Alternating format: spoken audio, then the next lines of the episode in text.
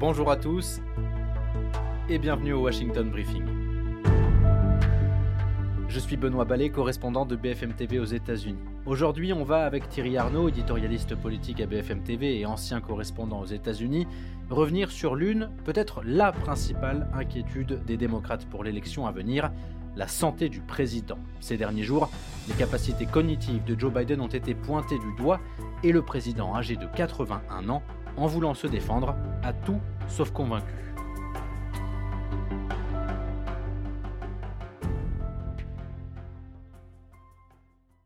Salut Thierry. Salut Benoît. Comment vas-tu et surtout comment va Willow aujourd'hui? Bah écoute, tous les deux, on va très bien. Elle est pas très loin de moi. Elle est toujours un peu en pension euh, pour quelques jours et euh, elle va sur ses trois mois et elle est en pleine forme et elle est adorable.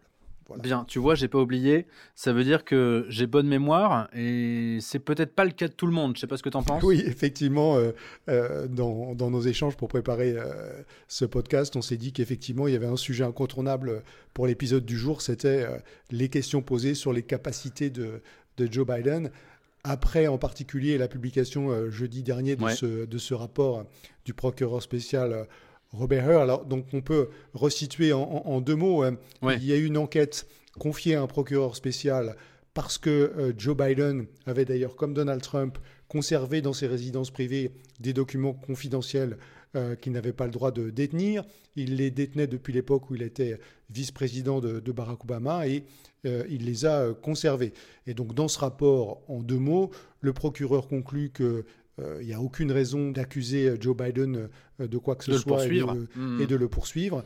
Il dit en revanche que il retient de ses conversations avec le président américain qu'il a une mémoire défaillante, qu'il a, je cite, des facultés déclinantes en lien avec l'avancement de l'âge. Et il cite cet exemple qui a beaucoup fait parler, qui euh, et la mort du fils de Joe Biden, Beau Biden, dont on a parlé dans mm. un épisode précédent en disant il se rappelait pas très bien à quel moment il avait perdu son fils. Et ça, Biden ne supporte pas, ne supporte absolument pas qu'on puisse euh, salir la mémoire de, de son fils, qu'on puisse penser euh, qu'il a oublié la mort de son fils aîné. Et donc, il prend la parole finalement dans une conférence de presse qui est euh, assez improvisée, hein, euh, qui se décide une heure avant. on reçoit tous des emails de la Maison-Blanche nous disant que Joe Biden va prendre la parole dans une adresse à la nation. Alors, effectivement, Joe Biden, au micro, se félicite de ne pas être poursuivi dans, dans, ce dossier des documents confidentiels qu'il avait stockés dans son garage, mais il tient aussi à répondre très fermement à ces accusations euh, contre sa mémoire et contre son état de santé. Je te propose qu'on écoute déjà une première partie de, de, la réponse de Joe Biden. Je n'ai pas de problème de mémoire. Regardez ce que j'ai accompli depuis que je suis président. Aucun d'entre vous ne pensait que je pourrais réussir là où j'ai réussi. J'ai dû oublier ce qu'il s'est passé avec toujours un petit peu d'ironie, hein, Joe Biden. Et donc à ce moment-là, on se dit que la conférence de presse va toucher à sa fin. Joe Biden prend une dernière question, il fait mine de s'en aller. Et puis, les, journalistes crient un petit peu tous euh, en même temps, les journalistes américains à la Maison-Blanche. Et Joe Biden décide, décide de prendre une dernière question sur la situation euh, à Gaza et les négociations. Et je te propose d'écouter ce qu'il dit parce que euh, c'est très important et, et, on va en discuter juste après.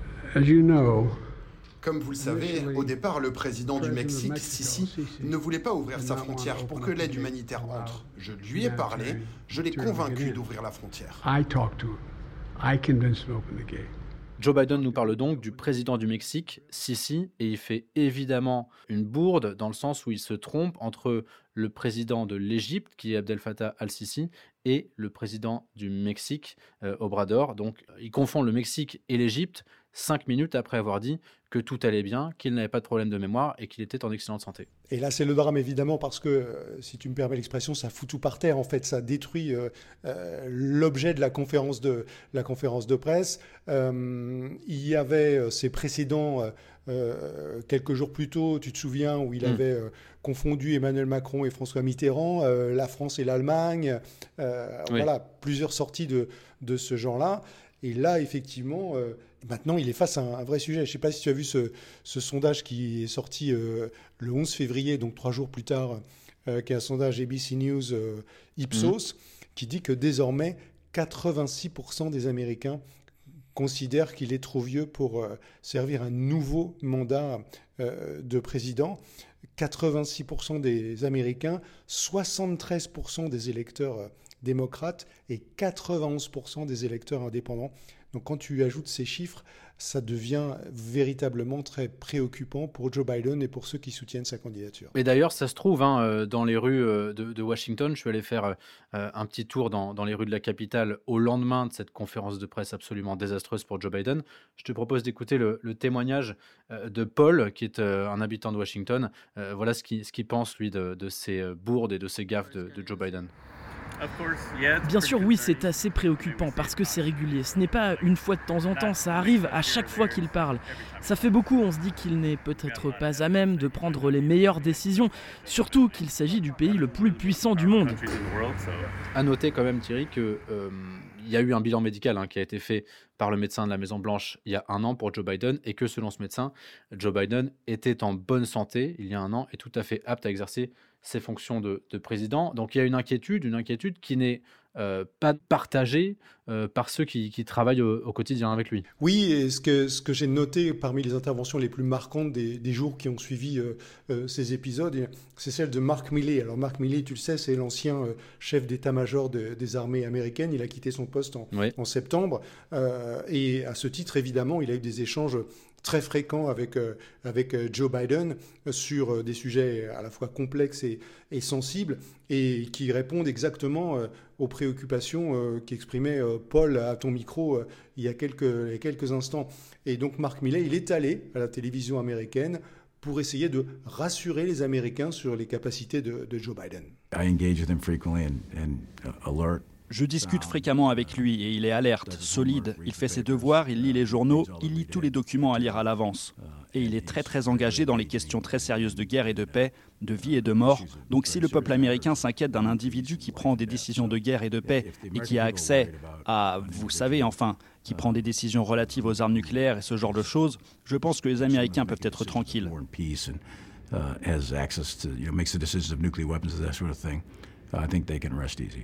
Ce qu'il faut aussi noter, Thierry, c'est que toute cette séquence fait qu'on peut avoir tendance à oublier que Donald Trump, il a trois ans et demi de moins que Joe Biden. C'est tout. Ça veut dire qu'il aura 78 ans au moment de, l'élection en novembre prochain. Et donc, c'est vrai que c'est assez surprenant. Oui, il y a un deux poids, deux mesures qui est en partie d'ailleurs assez largement incompréhensible. C'est pour partie compréhensible parce que euh, Donald Trump, il est pas seulement plus jeune, mais d'apparence physique, il a quand même l'air plus solide.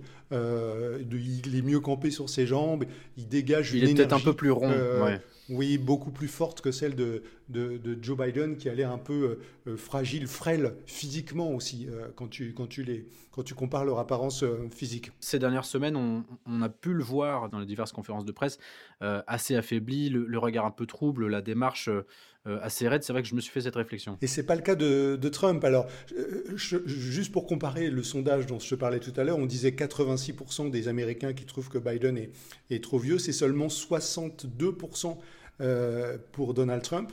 Donc tu vois qu'il y a une grosse différence. Je te disais, 73% des démocrates trouvent que Biden est trop vieux pour faire campagne. Ils sont seulement 35% chez les républicains. Et pareil, mm. il a aussi l'avantage chez les indépendants.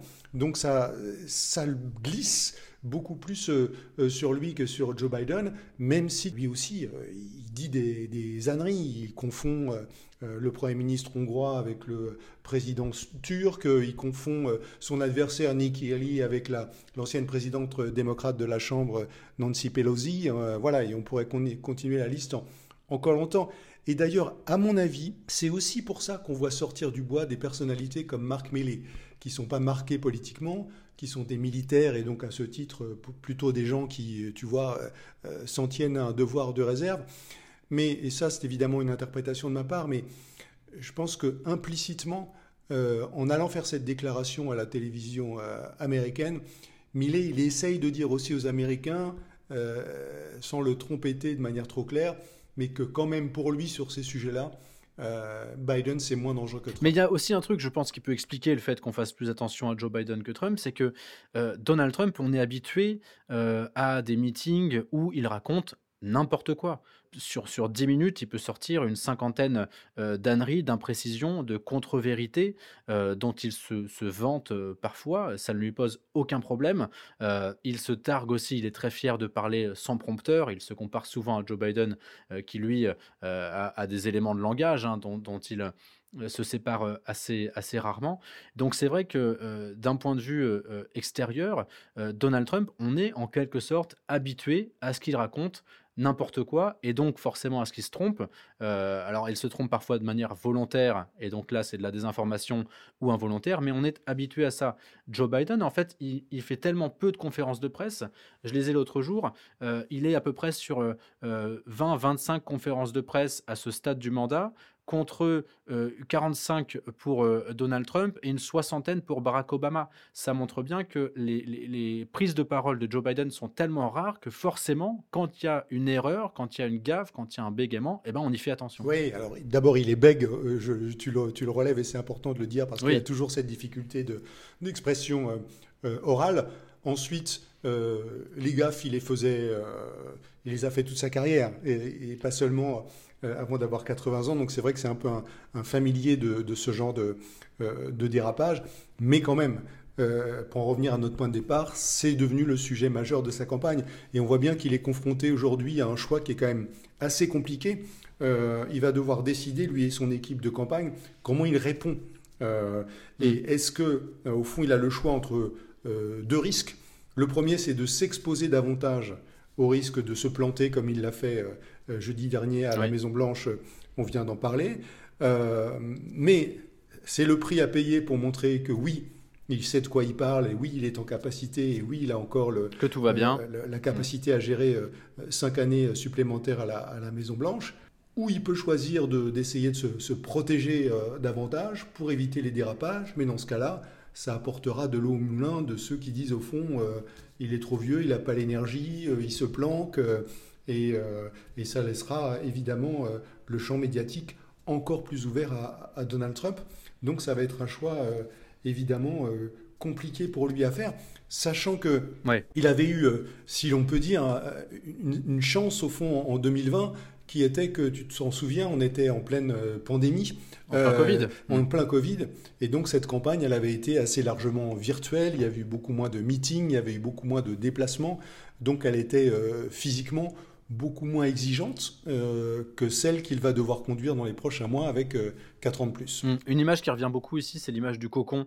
C'est de se dire que euh, jusqu'ici, Biden était dans un, dans un cocon protecteur et que là, effectivement, tu as raison, il y a ce choix entre sortir de ce cocon, se surexposer, changer la stratégie de la campagne, au risque, effectivement, de montrer que non, tout ne va pas bien. Et de l'autre côté, effectivement, tu as raison, rester dans ce cocon. Mais là, un autre risque, euh, si je peux aussi ajouter ça, c'est que euh, Biden n'arrive pas, en restant dans ce cocon, qu'il n'arrive pas à convaincre les électeurs euh, qui sont indécis. Il y a des analystes de la politique américaine qui commencent à dire que Biden, s'il se contente d'espérer gagner avec le vote anti-Trump, c'est quand même fort possible qu'il n'y arrive pas, qu'il faille plus que ça. Oui, je pense que d'une manière ou d'une autre, il va devoir trouver une forme d'offensive. Euh, il ne peut pas rester à, regarder passer les trains. Euh, il a un, taux de, popularité de l'ordre de 39% euh, aujourd'hui. Si tu regardes au même moment équivalent de son premier mandat, Obama, il était à 48%. Mm. Trump lui-même était à 43%. Donc c'est pas du tout un président populaire. Non, non. Et les réussites qu'il revendique sur un certain nombre de, sujets, le fait que l'économie euh, finalement tienne pas trop mal et que l'inflation commence à, reculer un peu, les investissements dans les infrastructures, les deals qu'il a réussi à faire, même avec les républicains parfois sur des sujets compliqués comme le contrôle des, ventes d'armes, tout ça n'est pas du tout porté à son, à son crédit. Mm. Donc je crois que il va devoir d'une manière ou d'une autre trouver les arguments pour euh, réimposer euh, sa campagne. Mais on voit bien qu'autour de ce sujet, de sa fragilité et de son âge, je sais pas quelle est toi ta perception, mais on a l'impression y, il y, a des doutes depuis longtemps, mais qui sont en train de tourner, qui sont pas loin de la panique quand même du côté des démocrates depuis quelques jours. Je ne vois pas comment euh, Joe Biden va pouvoir euh, se sortir de, ce pétrin qui est lié à son âge. Je lisais l'autre jour euh, une analyse qui disait que en politique, on, peut trouver plein de stratégies, on peut faire des publicités, on peut trouver des arguments de campagne, des éléments de langage, mais on ne peut rien faire contre l'âge. Et, c'est têtu, mais une minute fait 60 secondes, une année 365 jours, et Joe Biden aura 82 ans euh, s'il est euh, élu président des États-Unis pour un nouveau mandat au moment de prendre son exercice. Et d'ailleurs, il l'avait lui-même reconnu en, faisant campagne il y a 4 ans, parce que lorsqu'il était euh, candidat et lorsqu'il a annoncé sa candidature il y a 4 ans, il a dit qu'il ne serait le président que d'un seul mandat. Mmh. Et précisément parce que euh, son âge, même euh, en, 2019-2020, était déjà euh, un sujet et qu'il avait compris qu'il fallait l'évoquer clairement et dire que il n'avait pas l'intention de succéder à, lui-même. Et c'est vrai qu'après, un, il s'est retrouvé dans une situation où il était de fait le leader. Deux, il a quand même quelques réussites politiques à son actif. Trois, et je pense que ça a été un moment décisif, les élections à mi-mandat, tu sais, les midterms qui ont été bien meilleurs pour les démocrates que ce qu'ils pouvaient euh, euh, redouter. Euh, une majorité très étriquée pour les républicains à la Chambre des représentants. Il arrive même à arracher un, siège supplémentaire au, Sénat. Donc tout ça fait de lui, finalement, malgré ce handicap, le candidat naturel dans un contexte où par ailleurs aucune autre valeur montante chez les démocrates n'a réussi à émerger. Et voilà comment on se retrouve dans cette situation euh, aujourd'hui, qui est quand même euh, très compliquée pour lui. Parce que là, effectivement, euh, il faut qu'on le dise quand même, c'est trop tard pour qu'il y ait un autre candidat côté démocrate qui s'impose. Hein. J'en parlais avec des proches en France qui, qui souvent me posent cette question, mais comment se fait-il que ce soit Joe Biden? Est-ce que c'est encore possible d'avoir un autre candidat démocrate pour battre Trump? Là, c'est trop tard, la campagne a commencé, ce sera Joe Biden qui sera le candidat des démocrates. Oui, alors c'est théoriquement possible. Tu vois, rien n'empêche dans les, dans les, je veux dire, dans les faits, dans les textes et dans les règlements euh, qu'il y ait une, une autre candidature. Pour te citer un précédent historique, en, 68, euh, Lyndon Johnson, qui est le, le, président américain, qui a succédé à John Kennedy après sa, euh, après sa mort, a fait un premier mandat, il est candidat à un deuxième. Et puis il s'aperçoit que sa campagne devient très compliquée, essentiellement à cause de la guerre du Vietnam qui est de plus en plus impopulaire. Et donc, mhm. il décide le 31 mars 68, après avoir perdu les primaires du, New Hampshire, de retirer sa candidature. Et c'est son vice-président du moment, qui s'appelle Hubert Humphrey, qui va reprendre l'investiture démocrate. Mais la suite euh, de l'histoire, euh, effectivement, incite à la réflexion, puisque Humphrey il va perdre euh, face, à, mhm. face à Richard Nixon. Donc tout ça pour te dire qu'en théorie c'est possible, mais on voit bien que les obstacles sont effectivement énormes et que ça rend le replacement très peu probable. Euh, parce que euh, Par Kamala Harris. Euh, Kamala Harris, qui serait la, candidate naturelle parce qu'elle est vice-présidente, n'a aucune chance de l'emporter. Donc il faudrait trouver quelqu'un d'autre. Il faudrait lever des fonds absolument massifs pour lancer une campagne qui n'aurait lieu que sur quelques mois. Et ça veut dire qu'on mhm. parle de plusieurs centaines de, millions de dollars. Il y a beaucoup d'États, une pas peu près au moment où on se parle, plus d'une trentaine d'États qui ont organisé leurs primaires et où les, euh, les bulletins de vote, enfin toutes les formalités sont closes, euh, et ça représente euh, à peu près les deux tiers des, délégués qui votent à la, convention. Donc on voit que les obstacles sont absolument considérables. Et au fond, les seules circonstances dans lesquelles les démocrates changeraient de candidat, ce sont des circonstances concrètes où il aurait, disons-le, un pépin de santé qui le prêcherait de, de, poursuivre et d'être candidat lui-même et il devrait renoncer et à ce moment-là il faudrait en, catastrophe trouver un, plan B.